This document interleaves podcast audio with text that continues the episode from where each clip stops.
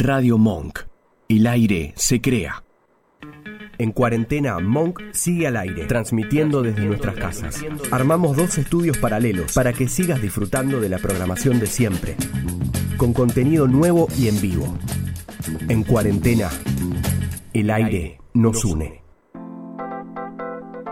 Bienvenidos a Mi Lado B, un espacio dedicado a los sentidos. Dale, prepárate, vamos a disfrutar de un nuevo encuentro.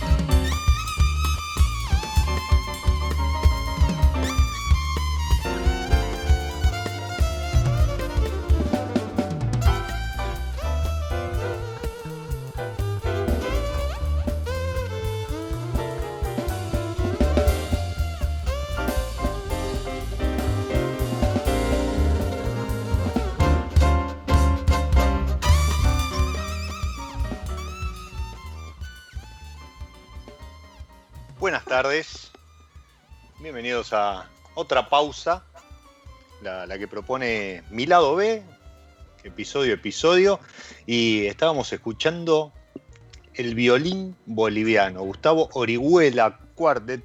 Eh, Gustavo Orihuela es un violinista, eximio violinista boliviano, interpretando un, un estándar de jazz en una muy particular versión, estaba haciendo Caravan, que es un- uno de los, de los temas de, de su álbum Terra. ¿sí?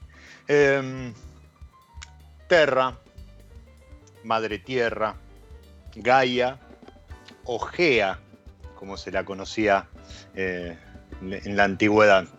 Y vamos a estar hablando de Gea, pero no de la Madre Tierra, aunque seguramente pasemos por ahí porque vamos a estar hablando de vino, vamos a estar hablando de Gea la distribuidora de la cual es titular nuestro invitado de hoy, nuestro protagonista de este episodio 45, ya arrancando diciembre y, y empezando la cuenta regresiva. Bienvenido Alejandro Alex Rodríguez a mi lado B. ¿Cómo te va, Diego? ¿Cómo andás? Tanto tiempo, ¿no? Tanto tiempo, tanto tiempo, es verdad. Tanto tiempo eh, personalmente, ¿no? Porque esto la, la verdad que nos ha, nos ha distanciado y lo- los que solemos cruzarnos en, en algún evento, en alguna presentación. eh, si, si mal no recuerdo, creo que la última vez que estuvimos charlando, que me mostraste ahí la- las instalaciones de, de la escuela argentina de sommelier, fue en una muestra de vino de La Rioja, ¿no? Sí, tenés razón, vos sabés que ya ni me acordaba, ¿no? Hicimos una feria de vinos de La Rioja, que bueno, fue obviamente presencial, ¿no? Porque se daba. Exacto. Que nos hubiera gustado repetirla este año y bueno, no se dio. Muy linda, muy linda porque aparte es, es, una provincia que, este, tiene mucho para, mostrar y mucho para dar, pero a mitad de camino entre la, fuerza de, Salta, ¿no? Y, ahí este, el gran peso que tiene Salta en, el NOA, y por otro lado este, Cuyo, es como que La Rioja, Catamarca han quedado algo desdibujadas, pero pero son parte también ahí del Valle Calchaquí, tienen tiene muy, muy lindas etiquetas. ¿Cómo andas, Ale? Bien, acá andamos, viviendo esta, esta etapa distinta, o sea, reaprendiendo un montón de cosas que creo que, muchas nos van a servir y nos vamos a quedar con mm. esas. Sí, eh, sí, la verdad que, con, la gente con la, con la que vengo charlando, que pasa por, por el programa, este, o, en alguna presentación virtual, ¿sí? en estos Zoom o lanzamientos virtuales, em, como, como, el que tuve, que fue charla en realidad, porque ahí, ahí fuimos, fue muy, muy íntimo con, con este, Mariela Hilardo y, y, Pablito. Em, presentando ahí la, última etiqueta, el icono de, Solo Contigo. Em, lo, lo, que venimos charlando es esto que vos decís, ¿no? Que hay como mucho de lo que llegó, llegó para quedarse. Entonces me parece... yo te, voy a contar algo que, me parece que es... yo te voy a contar las partes positivas, ¿no? Ahí va, me gusta. Eh, y me, voy a ir cambiando de sombrero como para poder este, mirar. Me parece perfecto. Una de las cosas, digo, que nos pasó fue bastante, digamos, este, insólito, es poder verle a, a un una vinoteca, viste un espacio, un deli lo que fuera virtual, la posibilidad de tener la visita virtual, obviamente, de un enólogo. Antes, cuando vos tenías que planificar un viaje del enólogo, viste que, que los pasajes, que el tiempo, que el tipo tenía que dejar su casa, su familia, etc. Y la verdad que hoy, viste, estamos permanentemente, ya a lo mejor hasta por demás, viste, ofreciendo, bueno, la charla del enólogo, la, eh, hablaste con Mariela, hablaste con este, con esto otro, ¿no? Presentaciones de vino donde mandamos los vinos y el enólogo no viene, directamente participa en forma remota, con lo que creo que eso es una de las cosas que llegó para quedarse y hay que aprovecharlo. Sí. y yo lo que veo, ¿sabes qué me gustó de, alguno de, esos encuentros virtuales? Em, me gustó mucho encontrarme con comunicadores, periodistas, sommelier, este, eh, alguna vinoteca, algún este, distribuidor incluso del resto del país. Porque esto que vos comentás acerca de, esos raíz, cuando hay puntualmente, por ejemplo, algún lanzamiento o presentación de una, añada, enólogo o, el titular de la, bodega del proyecto, es como que se suben al avión y son dos semanas que están con una agenda apretadísima. Y esto me ha pasado a lo mejor de tentar alguno para, para tenerlo en el, programa, este, en la radio, y es imposible. ¿sí? Porque, viste, tiene que coordinar justo el día, la hora, el hueco. Eh, y en estos encuentros, no solo que, que incluso alguno ha salido de la bodega, lo cual es su ámbito, ¿sí? hasta lo, lo, ubicás, lo sentís más cómodo, más suelto al momento de contar su, proyecto, cómo, trabaja y demás, sino que además esto, ¿no? Encontrarse con gente del resto del país, comunicadores, vuelvo a repetir, sommelier y demás, cosa que cuando es en Buenos Aires están los de Buenos Aires, en Mendoza los de Mendoza, y es como que siempre a ver, no, no reniego eso, porque este, nos conocemos prácticamente todos y, se extraña la charla, el, after presentación o, el choque de copas. Pero me pareció lindo eso, ¿no? De, cruzar gente de todo el país en estas, en estas presentaciones. Vos recién hablabas de, cambiarte de sombrero y yo, a ver, te presenté y, lancé el, flyer anunciando el episodio como eh, titular de dejé a Vino junto a, a, Martín, ¿no? Sí. Eh, bueno, eh, es cierto, yo tengo algunas otras cositas eh, que vos sabés de formación, ¿no? ahí está, exacto. Estuve, estuve en la Escuela Argentina de la última vez que te estuve presentando, un poquito mostrando las instalaciones, qué es lo que teníamos, cómo, cómo manejamos lo que era, bueno, las salas de cata, etcétera. Y la formación también, obviamente, cambió mucho, pensando básicamente, digo, que lo nuestro, o sea, una escuela de sommelier, la carga horaria y lo que es muy importante es la parte sensorial. O sea, imagínate que vos es como que te cortaron las piernas, no podías hacer la parte sensorial, sí la teoría, que está muy buena y la puedes dar virtualmente, etcétera, pero la parte sensorial, eh, digamos que es irreemplazable. Eh, así que hubo, que tomar una decisión muy difícil, la comento que es parte de la cocina, y fue, ¿qué hacemos? ¿No mandamos vinos a los alumnos? Cuando vos sabes que en un aula, en una, capacitación, en, una formación, vos servís con una botella, servís 10 copas, este, dos botellas, tenés 20, 20 alumnos, etc.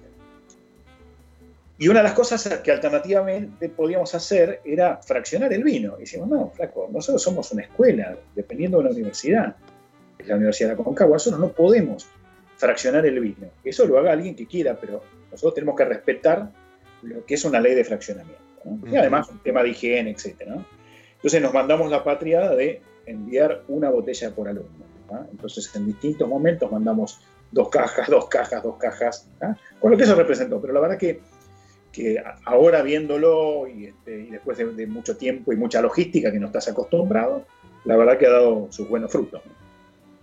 Hoy que, quería destacar eso, hoy, hoy creo, ¿no? Subió la, escuela, em, Alejandro habla de la escuela argentina de sommelier, y creo que hoy subieron, puede ser hoy o ayer, un post, justamente con esto que comentás, ¿no? Las botellas que se enviaron, eh, aceite, los saquitos de té y demás, porque a ver, un sommelier uno lo asocia directamente con eh, tema vino, ¿sí? Eh, que es un poco a lo mejor la, relación o la, representación, el, servicio más común, pero eh, un sommelier se, forma en, té, en infusiones, café, quesos, aceite de oliva, y, todo esto forma parte de esta formación que tuvo que reinventarse, otra, otro de los verbos que llegaron para quedarse, en, en este, en este aislamiento, en esta pandemia, que además, presten atención a esto, eh, la de sommelier o, la, gente de comunicación de vino y demás, eh, se ha visto afectada en forma directa porque uno de los síntomas es justamente la pérdida del gusto y del olfato. O sea, las herramientas de trabajo de, un sommelier. Sí, aparte, Diego, te cuento algo, bueno, vos, lo sabrás, o sea, cuando empieza esto y empieza a cerrar, y después te cuento dónde me agarró el, inicio de esto, ¿no?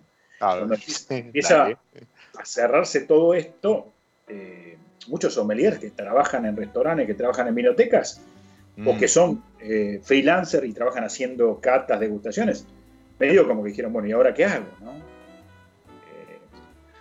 Sí, de hecho, de hecho ha pasado por, el programa, un programa que, le, dediqué un episodio, le dediqué al pisco, ¿sí? que es este, la, la, bebida de bandera del Perú. Em, pasó, pasó un sommelier que, bueno, se reinventó y está con un proyecto comercial, este, así como tantos otros, y, estoy armando un, episodio para antes de fin de año para, hablar justamente de esto, ¿no? Cómo, cómo se, han reinventado los sommeliers, cómo se, han transformado, cómo han salido a este, rebuscársela de alguna forma y eh, muchos comenzaron a dar charlas. Este, le mando un saludo a Leonor Sosa y a Valentina Vidal, este, la primera chilena con residencia en Uruguay y la segunda es argentina y están haciendo charlas de variedades, de regiones y demás. Em, hay otros que han eh, ido por eh, temas de, proyectos más comerciales. Em, la, verdad que eh, no, ha sido fácil, no ha sido fácil y a lo mejor también ha, sido una de las caras no visibles del drama de la gastronomía y la hotelería, la de aquellos que hacen servicio, ¿no? O sea, mozos, sommelier, ¿sí? incluso hasta la gente de la cocina y demás. Sí, claramente. O sea, nadie, nadie puede sobrevivir con un porcentaje del 30% o ahora, ¿viste? Eh, o, simplemente teniendo que hacer un takeaway. Mira, ahí desde la distri lo que, lo que hicimos, pero más que nada, porque también yo estoy muy metido en el mundo de la sommeliería eh, y tengo los alumnos, exalumnos, etcétera, y dijimos, bueno, chicos, hagamos algo, eh, porque es una realidad, o sea, vos sos sommelier, sos Juan de los Palotes, vas a una bodega, pedís que te den crédito, no te lo dan, obviamente, porque es lógico.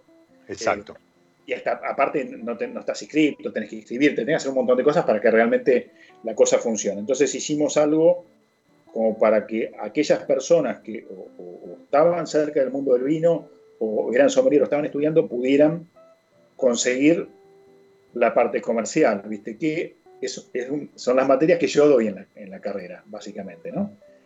Eh, y armamos un grupo y terminamos dando una serie de, pero fuera de lo que es la escuela, ¿no? Sí. Eh, charlas comerciales con, el portfolio de la distribuidora para que la gente pudiera salir a vender. Y, les dimos la posibilidad de, bueno, salir, a vender. Después este, vemos cómo, cómo continúa. Y mira, hemos dado charlas más o menos para unas 60, 70 personas. Algunas, bueno, este, empezaron, hicieron algunas cositas, no le gustó o, o, no le habrá servido, y otras vieron una beta que aunque vuelvan a su trabajo convencional, no la van a dejar de hacer. Qué lindo esto, no, no, este, la verdad no, o, lo vi pasar y, no, le presté atención, pero no, no, no sabía de estas charlas. Muy, muy bueno, me parece una, iniciativa, eh,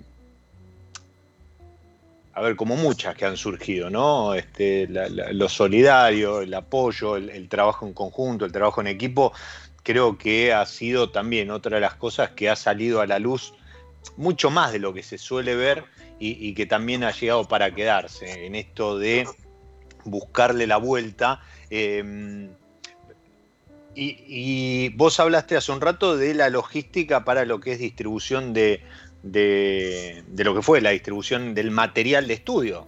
A ver, uno dice, no, le mandé dos cajas de vino, pero eh, no perdamos de vista, es material de estudio. ¿sí? Em, hoy hoy la, Escuela Argentina de Sommelier, pionera, es, una de, las más importantes del país y, a ver, y, ejerce una, formación eh, y aquel que, se anota, que está, está abierta la inscripción, eso sí, quería comentarlo, ¿no? Están, tan, o hay una charla en estos días. casualmente mañana, ah, están, por las redes, en Instagram, ¿no? Ahí está. Eh, mañana eh, hay una, a las 19 una charla, que es un poco una charla informativa, como para Exacto la gente sepa qué es eh, la sommelería o se acerque y bueno, vea un poquito la, escuela en forma virtual, ¿no? Sí, y vale aclarar algo, eh, la carrera de sommelier es hoy una carrera reconocida, con, eh, título y demás, terciaria, ¿verdad? O sea, no es un curso. No, no, o sea, cursos hay muchos. Sí, pero, pero creo que vale, vale la pena aclarar, ¿no? Y, Hoy es una tecnicatura superior. Eso, una tecnicatura superior, exacto. En el caso nuestro, tal vez por un tema de, acuerdos que vienen de mucho tiempo, tenemos el aval de la Universidad de la Concagua, que es una universidad de Mendoza. Nosotros estamos, estamos en Buenos Aires y también estamos en Mendoza, por lo cual tenemos mucha proximidad, ¿no? Tenemos una, sucursal en Mendoza. También estamos en algunos otros países que, que ha sido bastante más este, raro, por ahí estamos en Panamá, estamos en, en, este, en Costa Rica, ¿no? Eh, que no son países productores, pero son países que tienen turismo, entonces el sommelier consigue su, trabajo dentro del circuito turístico, ¿no? Hotelería y, demás. Sí, y, aparte, a lo mejor me imagino que en Panamá también debe haber importadores y demás, ahí como, como hub, este, Centroamérica debe, debe ser lo comercial, también debe tener ahí una pata importante. Sí, es muy fuerte y también Costa Rica tiene, si bien eh, mucho menos que puede ser Panamá, porque vos lo dijiste bien, claramente Panamá, con, respecto a lo que es aéreo y, o lo que es comercial eh, marítimo, este, es muy importante, ¿no? Y pasan vinos de todo el mundo. Mirá, un estudiante en Panamá es cierto, un estudiante en Costa Rica tiene mucha más cercanía a vinos eh, de lo que nosotros tenemos, ¿no? Sí. Igual, igual siempre se logran conseguir vinos de todos lados como para poder este, tener la formación. Para eso este, nosotros nos, nos, las ingeniamos de alguna manera. ¿no? Siempre, siempre, hay quien importa, ¿viste? buscamos y, en general eh, los importadores son bastante, eh, digamos, condescendientes porque saben que es una escuela, que no es, este, no es comercial y es una vidriera para, para algunos vinos. ¿no? Sí, totalmente, totalmente. y yo, a ver, me, gustaría escuchar tu opinión al respecto, tanto desde la formación como desde lo, comercial. Yo defiendo mucho la, importación de, vinos. ¿eh? O sea, a mí me parece que tener vinos eh, a los efectos, incluso más allá de algún gusto personal o alguna etiqueta que, no sé, te remonte, no, porque mis abuelos eran de Rías Baixas, entonces tomarme un albariño de Rías Baixas tiene otro, otro contenido desde lo emocional, pero digo, pero tener vinos para, para, tomar, compartir, disfrutar a la par de vinos argentinos o hacer incluso hasta catas comparativas y demás, me parece que le suma mucho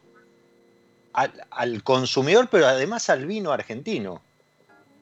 Mira, eh, digo, es tan simple como que si yo hubiera cerrado la importación de por vida de automotores, de automóviles, estaríamos con el Ford Falcon.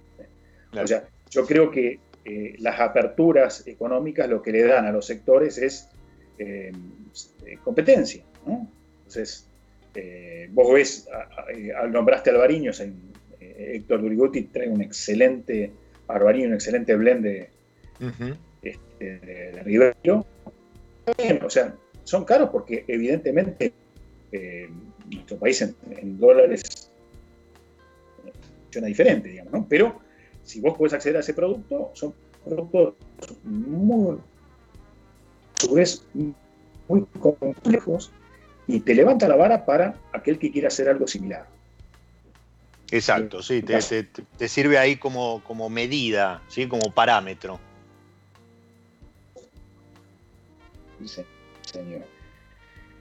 Mira, lo que es este, la distribuidora, bien en, en época de pandemia, cosa complicada, ¿no? Que uno decía, vale la pena hacerlo o no. Hemos incorporado este, bodega en, virtual y todo, todo bueno, eh, muy raro, ¿no? Bueno, normalmente cuando este, incorporamos un el proceso de, conocerse las caras, sí. la bodega anterior que habíamos incorporado, que creo que vos, vos este, tuviste la oportunidad de estar en algún momento dado, era Gente del Alma, que eso lo incorporamos el año pasado poco la, historia con General fue decirles, está todo bien, eh, yo conocí al enólogo, viste, soy amigo de Mati, etcétera, pero quiero sentarme a una mesa con los dueños y quiero verle las caras. Y me quiero sentar, vino con un café y quiero tener la, proximidad y, ver quién es quién. Bueno, esta vez tuvimos que hacerlo muy virtual con otra bodega, Kaelum, después si quieres este, hablamos, ahí tenemos algo para, para los amigos de la radio. Sí. Eh, y, vos, sabés que hicimos todo el cierre de los acuerdos, todo virtual, virtual. De hecho, eh, nunca nos reunimos con, con, Hernán, que es uno de los dueños, pero lo conozco bastante igual. Hernán este, Pimentel. Hernán Pimentel, bueno, Constanza, que es este, la, la sommelier y que está a cargo de, la parte de turismo en Mendoza, fue alumna mía, pero bueno, más allá de eso, este, las relaciones comerciales, como dice conocido mío son relaciones personales primero que todo. Así que bueno, incorporamos esta bodega en un contexto complejo, ¿no? Porque si bien eh, los lugares estaban cerrados, etcétera, el quedarnos, y me pasó a mí, por ahí te pasó a vos también, ¿no? El quedarnos encerrados, dijo, uy, mira, voy a tomar un vino, voy a tomar un vino. Yo no tomaba, confieso, yo no, no tomaba vino todos los días, en pandemia he tomado hasta hace poco vino todos los días. Sí, la verdad que, eh, a ver, eh, es verdad, coincido, uno a lo mejor antes de la pandemia arrancaba, no sé, el miércoles, jueves, a lo mejor, porque em, empezaba que un evento, a lo mejor una cena, una salida y demás, pero sí, es verdad que después, o incluso al mediodía, algo que históricamente, em, trabajando en oficina y demás, al mediodía se solía era, costumbre tomar, eh, estoy hablando en épocas de los 80, 90 famosos litros por, por, cabeza de consumo, eh, la, copa, el vaso de vino al mediodía era algo común, corriente, estaba incluido en, los menús, en, los restaurantes y demás.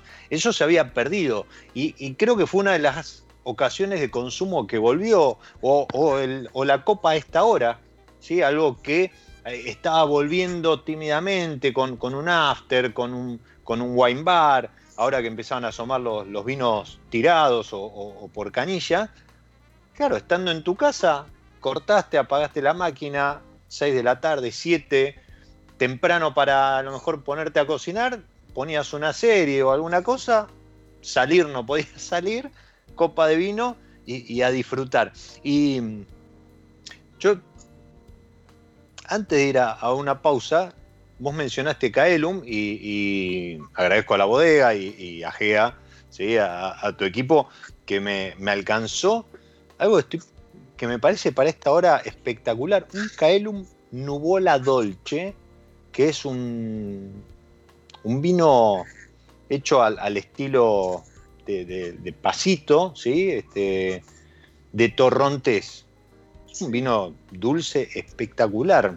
Y, para esta hora, a lo mejor, o para, acompañarlo con, por ejemplo, una porción de torta más temprano, o para, para el postre, me, parece excelente. Y para después de, la pausa que va a llegar en un ratito, estoy, estoy enfriando alguna burbuja. Y, vos hablabas de, algo para los amigos de, mi lado de radio. Eh, tenemos una, botellita de Kaelum. Eh, como les decía, Nubola Dolce y una burbuja de la, que vamos a estar hablando en un rato porque tiene, tiene alguna particularidad eh, para sortear, así que vamos a estar eh, lanzando algún sorteo por redes de acá al fin de semana como para, para que también tengan... Ya arrancó hoy, diciembre, época, temporada alta, podríamos decir, de burbujas, así que está, bueno ya empezar a tener alguna burbuja en la ladera enfriándose. Y como, como te decía, vamos a, meter una, pausa dentro de esta pausa que es mi lado B. Y mm, en el juego que me propone episodio episodio la, gente amiga de San Felicien, en esto de maridar eh, variedades y, estilos y, y, vinos con algo de música, Hoy elegí, y, mm, casualidad, porque también es un vino dulce, el, semillón Du que tiene San Felicien, también un vino de postre, y que al igual que este Caelum Dolce, es un almíbar.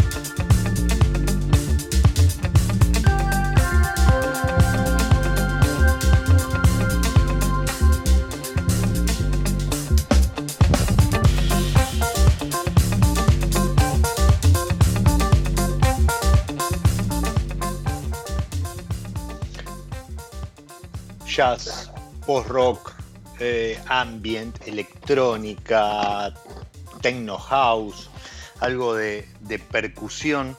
Todo eso es Cosmodram, este, esta, banda croata, oriundos de, Zagreb, que tienen este, este tema que estaba sonando, Sirap People, que es algo, así como gente jarabe, gente almíbar, tan almíbar como el semillón du y obviamente este torrontés elaborado con, el método de apacimento del que estábamos hablando, que no es otra cosa que eh, convertir la uva que está en la planta en pasa por, por, algún, por algún método, eh, dejarla secar un poquito y eso concentra azúcar, entonces después genera estos vinos que en boca son realmente un almíbar.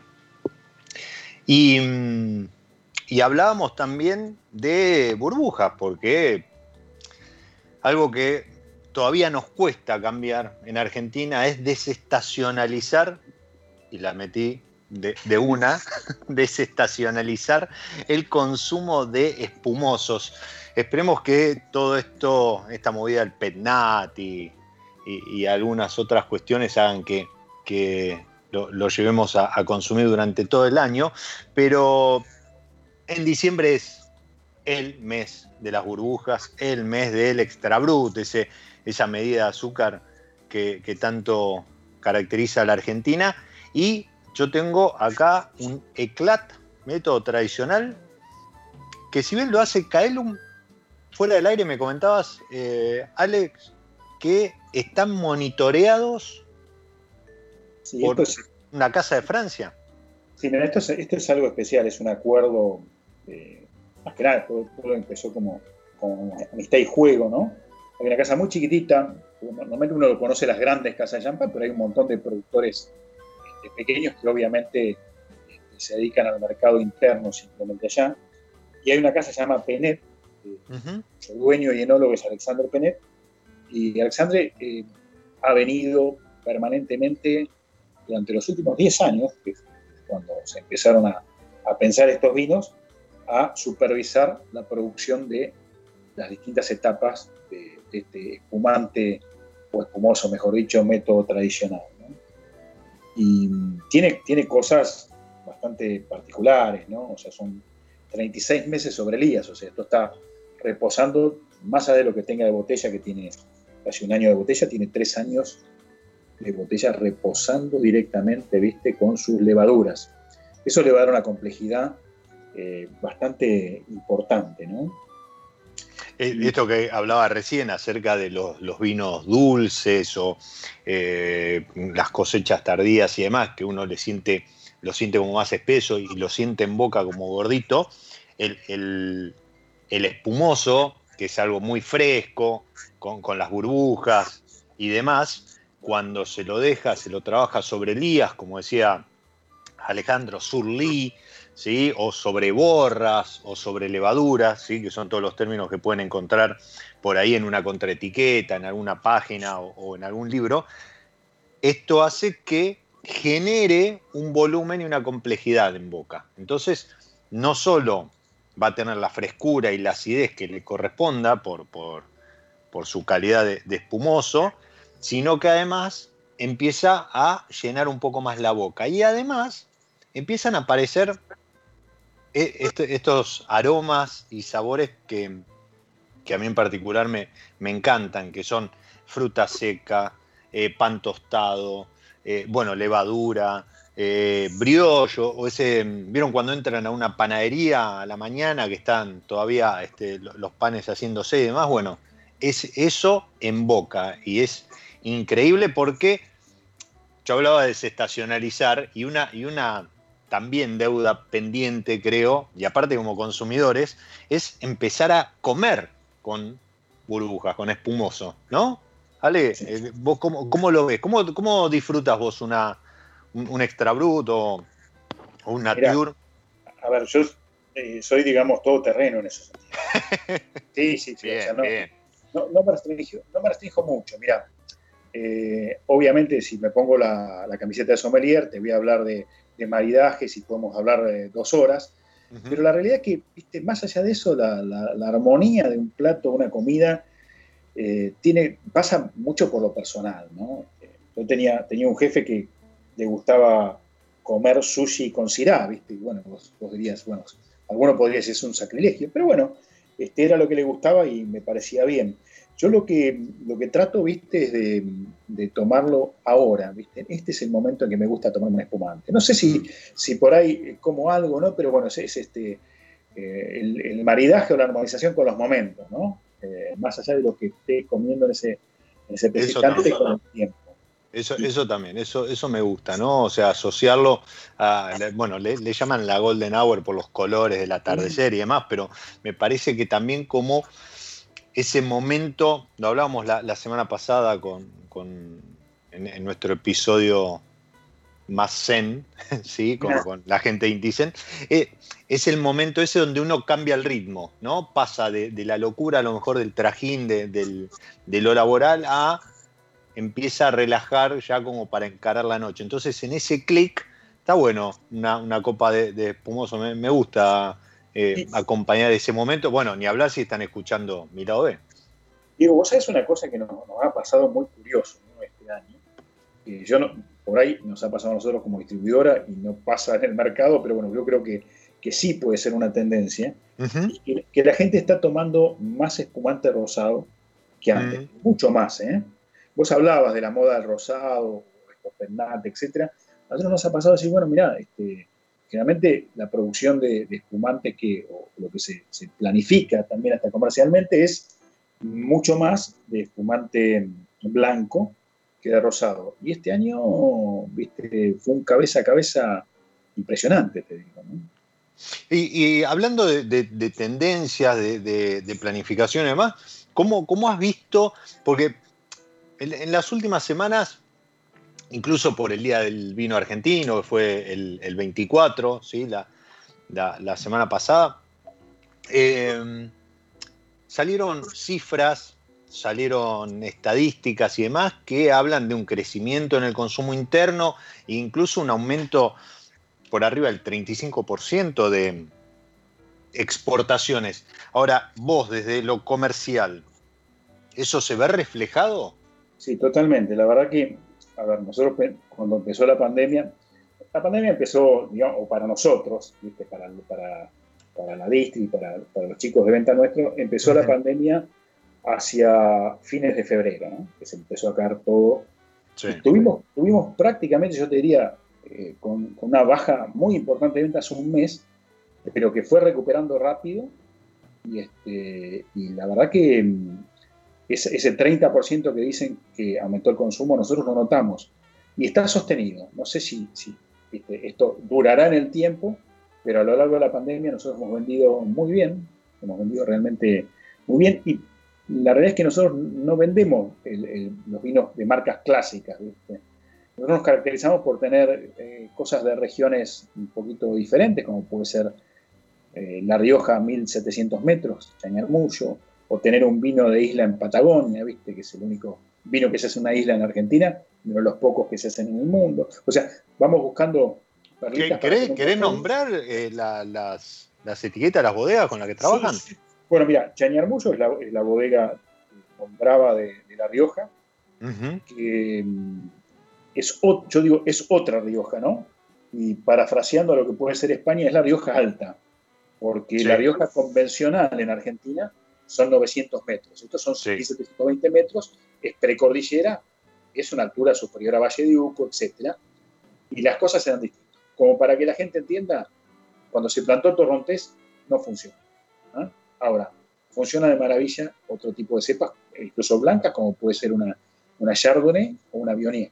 Mm. Porque es un clima distinto, más allá del suelo. Después tenés. Sí, porque, perdón, te interrumpo, porque no está en lo que vos decís, esos 900 metros, en, el corredor verde. ¿sí? Eh, la Rioja tiene, así alargada como, como se la ve en el mapa, tiene atravesando ese, esa forma tres, tres valles, ¿sí? uno de los cuales es el, verde y es donde están los olivares, frutales, las vides, etcétera, pero es lo más parecido al llano que tiene La Rioja. Chañarmullo no, Chañarmullo está arriba. Sí, señor, vos, vos hablas de lo que es el, Valle de Fapatina, ¿no? que tiene Exacto. dos, brazos distintos. Un brazo, digamos, es incluso un poco más bajo y el otro es un poquito más alto, ¿no? Un brazo es mucho más eh, vitícola y el otro es mucho más de, aceitunas. Olivares, exacto. Los olivares. Pero esto está de ahí bastante lejos, eh, en, altura y en distancia, ¿no? Exacto. Bien. Esa es una de las bodegas. Otra de las bodegas que tenemos es eh, también así rara, es Videla Dorna, que es una bodega muy chiquitita, de una isla en Río Negro, a la altura de Beltrán, Cholechoele, eh, que imagínate vos, normalmente hablas de suelos pobres, desierto, etcétera. Bueno, acá no, suelo pobre, olvídate, no corre, ¿no? Estás al lado del agua. Sí, isla literal. No, no es que, a ver, Alejandro no está hablando de una isla porque están aislados en el medio de la nada. No, no, están en el medio del río. Mira, la, realidad para que lo, tengas, una, de las etiquetas se llama maroma. La maroma es una, como si fuera una barcaza con un cable que la tirás de un lado para el otro para cruzar el río. Bueno, esa barcaza es donde salen los vinos. O sea, la camioneta tiene, se mete en la barcaza y sale de ahí. No tenés forma de cruzar que no sea con esta barcaza, no hay puente, nada. O sea, todo se mueve a través de la, de la barcaza. ¿no? O sea, es muy particular. Después, mira, tengo Gente del Alma, que es una, bodega que sus etiquetas representan música, jijiji, cruachán, superlógico, seminario, o sea, para todas las edades, ¿viste? Sí. Y este, que tiene algunas cosas raras, por ejemplo, eh, hace mucha maceración carbónica, o sea, vinos con algún, tipo de, incluso de aguja. Eh, por otro lado, tiene eh, ánforas enterradas, o sea, enterradas, y lo único que vos ves cuando vas es, están enterradas en el campo, ¿no? O sea, ni siquiera en una en un lugar demasiado cubierto, eh, a la usanza de lo que se hace, o que se hacía, mejor dicho, antiguamente en, la meseta en España, ¿no? A, mí me suena, a mí me suena, bueno, vos sabés, yo, mi, ocupación, mi actividad principal eh, está en la industria petrolera, pero a mí me suena esto de las ánforas que vos mencionás, a, las tomas de descarga en, en, las estaciones de servicio, porque está como un poquito sobresaliendo ¿sí? Y es un circulito y uno no se imagina que hay debajo, que es literalmente la, punta del iceberg. Exactamente, es así, es así como están, bueno, parte de, la magia de hacer distintas cosas con el vino y que sigue siendo artesanal, ¿no? En algún punto de, toda esta historia, ¿no? Eh, después tengo Clos de Chacras, que es una bodega muy tradicional de, chacras, que mm, la realidad es que nosotros definimos como una, una bodega urbana, porque si vos vas a, Luján de Cuyo, vas al Club de Chacras, vas, perdón, a Chacras de Coria, y vas al Automóvil Club, haces cuatro cuadras y ahí está la bodega, están los viñedos detrás. Si bien hay viñedos en Altallarí, etcétera, parte de los viñedos se resisten a ser ocupados por los country. Es una, es una, bodega que yo la conocí hace muchos años, mucho antes de conocerte a vos, y, la recomiendo siempre, justamente por esto, ¿no? Porque uno, uno llega a, a Chacras de Cori, está recorriendo, tiene la placita, la iglesia, ahí de pronto entras en un callejón y llegás a un portón y cuando se abre el portón, detrás del portón es, hay un viñedo. no, no es que vas por la ruta y ves los viñedos a los costados y te dice entrada a bodega tal acá o, o dos kilómetros para allá. No, no, se abre el portón y tenés... Y hacen eventos, bueno, ahora, ahora no. No sé si está, si ya abrieron el restaurante, porque se come muy bien también. Mira, el restaurante está abierto, que tienen, tienen un, laguito hacia Sí, tienen ahí como un estanque, comer ahí al lado del estanque es espectacular. Entonces está abierto básicamente esa parte y una galería que tiene, ¿no? O sea, toda la parte, digamos, más descubierta, así que están, están trabajando con, con, hay un menú de siete pasos que es espectacular. No sé si llegaste a comerlo alguna vez, pero bueno, eh, no, fui más por, por, una, por una tabla, pero aparte la historia que tiene esa bodega. Así que eh, si, si, van a, anoten, los que están pensando que ya no aguantan más este, para hacerse una escapada a Mendoza y no la conocen, anoten Clos de Chacra. Obviamente, los vinos este, tienen un capítulo aparte, pero, pero lo que es el lugar, esto pintoresco que decía Alejandro, que es una bodega urbana, un viñedo urbano, eh, el lugar este, el estanque y demás, la cocina, pero además la historia que tiene, ¿sí? Este, tiene, tiene ahí un, subsuelo para recorrer donde hoy almacenan, donde tienen en estiva las botellas, que es, increíble, aparte está muy bien presentado para el turismo, realmente es, un placer recorrer y está ahí, en el corazón de Chacras de Coria, que es, es como un, lugarcito selecto que tiene el gran, el gran, el gran Mendoza, no, pero está ahí en las afueras de, Mendoza ciudad. Después, Diego, está solo contigo, que es una, bodega que, bueno, vos has probado los vinos y has probado las novedades eh, hace muy poquito. Exacto. Eh, es una, bodega eh, que refleja lo que son los dueños, ¿viste? Yo, para comentarles al público lo descontracturado que son los dueños, cuando uno entra a la bodega, un costado, ya casi un costado, pero te la topas, hay un mural grande que es una foto donde están los dos dueños, este, que es una pareja canadiense de unos 65, 67 años, en una cama grande y un, este, un, negro que parece un jugador de básquet tirado en el medio de ellos. para que vean lo, descontracturado que son. Y la realidad es que la bodega, más allá de, ser una bodega, gira alrededor de la casa de ellos, con lo cual, cuando vos pasás de un lado para otro en la bodega, estás pasando por el living de ellos.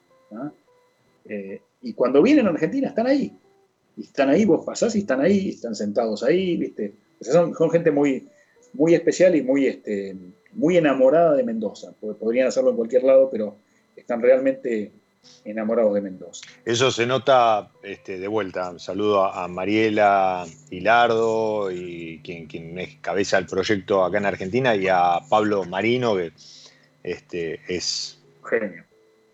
Es un enólogo para seguirlo, ¿eh? O sea, chico joven, pero guarda. Eh, esto que vos decís se transmite en los vinos. ¿sí? Es, un, como decía recién Alejandro, un matrimonio canadiense, visitó Argentina, visitó Mendoza, quedaron flasheados y bueno, ahí está, tienen su bodega. Este, hace poco lanzaron algo a lo mejor con lo cual no estaban muy de acuerdo en un principio, pero su vino ícono que lleva, lleva el apellido eh, y, y, todas sus gamas, Solo Contigo, eh, Musas, Develado y ahora eh, Nilans, que es, un, Malbec, pero además se viene un corte de Malbec y Cabernet Franc, si no me equivoco, el año que viene, es un corte. Chacalles. Este, ahí en tope, tope de gama, pero, pero en todos los vinos se transmite esto, ¿no? El amor por el vino, por Mendoza, por Chacalles, así que nada puede salir mal de eso. Y mira, y cerrando, tengo dos bodegas más, o sea, ya hablamos de Caelum, después por ahí comentamos algo más. Tengo vecina, porque eh, solo contigo está en el complejo de Vines, ¿no? En, el Valle de Uco. Y el vecino de ellos es este Jiménez Rilli, que ellos han sido los desarrolladores de este emprendimiento conjunto de bodegas de Vines. Y bueno, y como desarrolladores se quedaron, viste, como el arquitecto que hace un edificio se queda con el último piso, ellos se quedaron con unas lindas hectáreas, armaron una propuesta interesante de hotelería boutique, eh, de gastronomía, y bueno, y tienen ahí su, producción de vino, ¿no? Y ahí lo tenés a, Marquitos Pizarro. Marquitos Pizarro es un enólogo que yo digo, yo me lo traería a la mesita de luz, Claro, son esas personas, viste, de, sencillas de campo, pero ponerlo a hablar con los profesionales y te habla como el máximo erudito, ¿no? Tiene la, doble faceta. Eh, Mira, Jiménez, Jiménez este, a ver, muchos a lo mejor les, suena el apellido, eh, sí, efectivamente están asociados a emprendimientos inmobiliarios. De hecho, si vos volvés de Valle de Uco, eh, en, llegando ya al Gran Mendoza hay un cartel enorme de, los emprendimientos como, desarrollo inmobiliario con, el apellido de, la familia, pero, pero además eh, mi primer cabita, ¿sí? Eh, se la compré a Jiménez Rilli porque eh, me la mandaron desde Mendoza llena de, o sea, uno compraba el, el pack de vinos y la cava venía de regalo. Así que este, pude, pude hacerme ahí con, ejemplares de todas las líneas, de, Gran Familia, Hermanos, em, y, la verdad, en todos, en todos los, los, en todas las gamas, en todas las, líneas, muy buena relación precio-calidad. Este, y, de vuelta, ¿no? Están ahí en The Vines.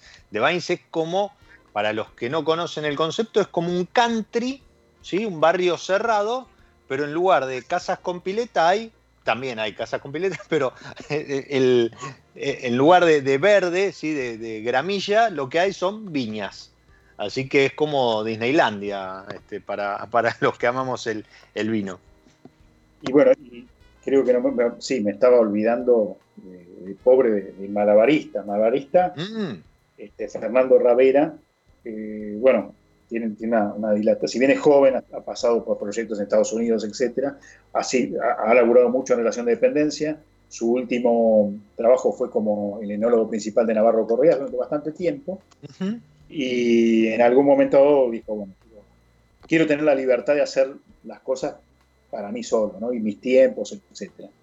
Y bueno, y se puso a hacer vino, y los vinos de él se llaman el malabarista porque él, él hace todo. Bien gráfico. Sí, sí, sí, hace absolutamente todo, está detrás, ta, ta, ta, ta, es casi unipersonal, pero tiene dos ventajas muy fuertes. O sea, él eh, no tiene uva, pero sabe muy bien a quién comprarle porque ha comprado uva durante mucho tiempo para, para grandes.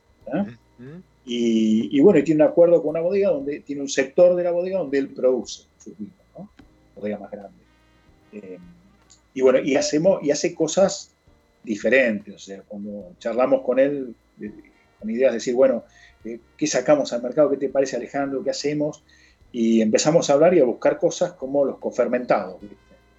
Que bueno, hace un tiempo eran, había mucho menos, ahora hay más, pero hacer un cofermentado, que es lo último que, sacamos, un cofermentado que es Malbec Anchelota, ¿viste? una cepa un poco más este, desconocida, trabajada por algunos como Zucardi en, en varietal, ¿no? pero después nunca nombrada dentro de un blend, digamos. No, no, es, mucha la que hay y cuando va en blend va con otra, va, con, una función mucho más importante para que, aparecer en la, en la etiqueta, es verdad eso. Así, bueno, esa es, la, Lindo, un lindo portfolio. Si tienen dudas, si quieren revisar las etiquetas y demás, en Instagram, arroba geavinos, G-A, G-E-A, vinos, eh, tienen ahí la info de las distintas etiquetas, bodegas y demás. Y por supuesto, si les pica el bichito, quieren hacer la carrera o no, o quieren hacer algún curso o alguna de las actividades que yo cada tanto este, descolla eh, Joe Fernández haciendo ahí una, repasada de, vinos y, astros en, la Escuela Argentina de Sommelier, arroba eassommeliers Em, también en Instagram tienen, incluso están, están jugando una trivia eh, que, ya metí, metí la pata, tropecé con alguna pregunta, pero está, está linda como para probarse más allá del concurso. Así que está, está bueno eso. Y. Digo, redoblemos la apuesta. Si alguno, igual fue arroba Alex eh, me buscan y si alguno va por Mendoza, de los que están escuchando. Bien. Eh, simplemente me manda un WhatsApp de vuelta, o un WhatsApp, digo, perdón, un Instagram. Un mensaje, un Instagram, sí. Sí, a Alex Giavinos. Y en alguna de las bodegas eh, les nombramos, en alguna, obviamente si van a Patagonia también, o, o si alguno va a La Rioja también, alguna degustación gratis, alguito, además de la visita, se van a llevar. Ahí está, me gustó, buenísimo, bien, se agradece, se agradece estaba mirando, se fue el episodio, pero no me quiero ir antes, antes de hacer un brindis y, despedirte y agradecerte. ¿Dónde te agarró la pandemia? Ah, mirá, mirá, loco, no te podés imaginar. Nosotros todos los años hacemos un viaje de estudios que son, yo lo defino así, viste, en cifras, 11 días, 27 bodegas, ¿no? O sea, no quieras saber la cantidad de vinos que probamos, por ende la cantidad de vinos que escupimos, que nos da mucha lástima a veces. Sí. Eh, y me agarró en el medio del viaje, donde yo tenía 50 personas que estaban ávidas de hacer el, viaje, y las bodegas me iban diciendo no, mañana no, pasado no, pasado no, tratando de conseguir qué hacer, ¿viste? Eh, hasta que, bueno, eh, todas las bodegas empezaron a, decirnos que no nos recibían. Obviamente recibir 50 personas eh, era, un problema este, importante. Y en un momento dado el hotel nos dijo, chicos, el sábado cerramos, así que se acabó. y convencer a la gente, decir, mira, no nos queda más remedio, nos tenemos que volver a Buenos Aires, o sea, no, no nos van a recibir. y la realidad que fue, fue tal vez de los viajes, yo hace 11 años que hago este viaje de estudios con, con distintos alumnos y lo he hecho también a otras zonas. Y fue realmente un viaje triste y nos queda pendiente con los alumnos retomarlos como la revancha, ¿no? Porque pudimos disfrutar solamente de tres días de los 11 que íbamos. Sí, y es como, o sea, como vos decís, ¿no? Más allá de, de, lo que representa el viaje de estudio y, y el conocimiento y, estar en bodega, en, en viñedo y demás, eh, la sensación amarga que te queda de, toda esa, a lo mejor, expectativa con la que uno viene estudiando y, metiendo materias y, aprendiendo y conociendo, eh, también con la esperanza de hacer estas 27 bodegas en 11 días y que, se trunque, sí, queda, queda un sabor, un sabor amargo que ojalá, ojalá pronto puedan eh, remediar y, vayan por la revancha. Esperemos que sí. Alex, muchísimas, muchísimas gracias. Ojalá pronto podamos chocar copas. Por el momento, gracias por, el tiempo, por haber estado en mi lado B, por estos vinos que vamos a estar sorteando y por la, charla. No, Diego, gracias a vos por, invitarme y bueno, eh, no faltará oportunidad dentro de poco, esperemos que podamos encontrarnos y este, dejar de hacerlo virtual y, chocar en serio las copas. Ahí va, ahí va. Ojalá que sí, ojalá que sí. Eh, gente, a los que están del otro lado, muchas gracias a Oscar Bocalandro de, de, Neuquén, que se empezó a sumar, se subió a mi lado B hoy y ya está disfrutando, seguramente copa en mano, a Betina, a Marcelo, a Paula, bueno, y a Ignacio, todos los que nos escuchan semana a semana, episodio a episodio. A ellos y a ustedes les digo, soy Diego Migliaro, este es mi lado B y como siempre les deseo que disfruten. Chao. Nos encontramos en cualquier momento en otro episodio de Mi lado B.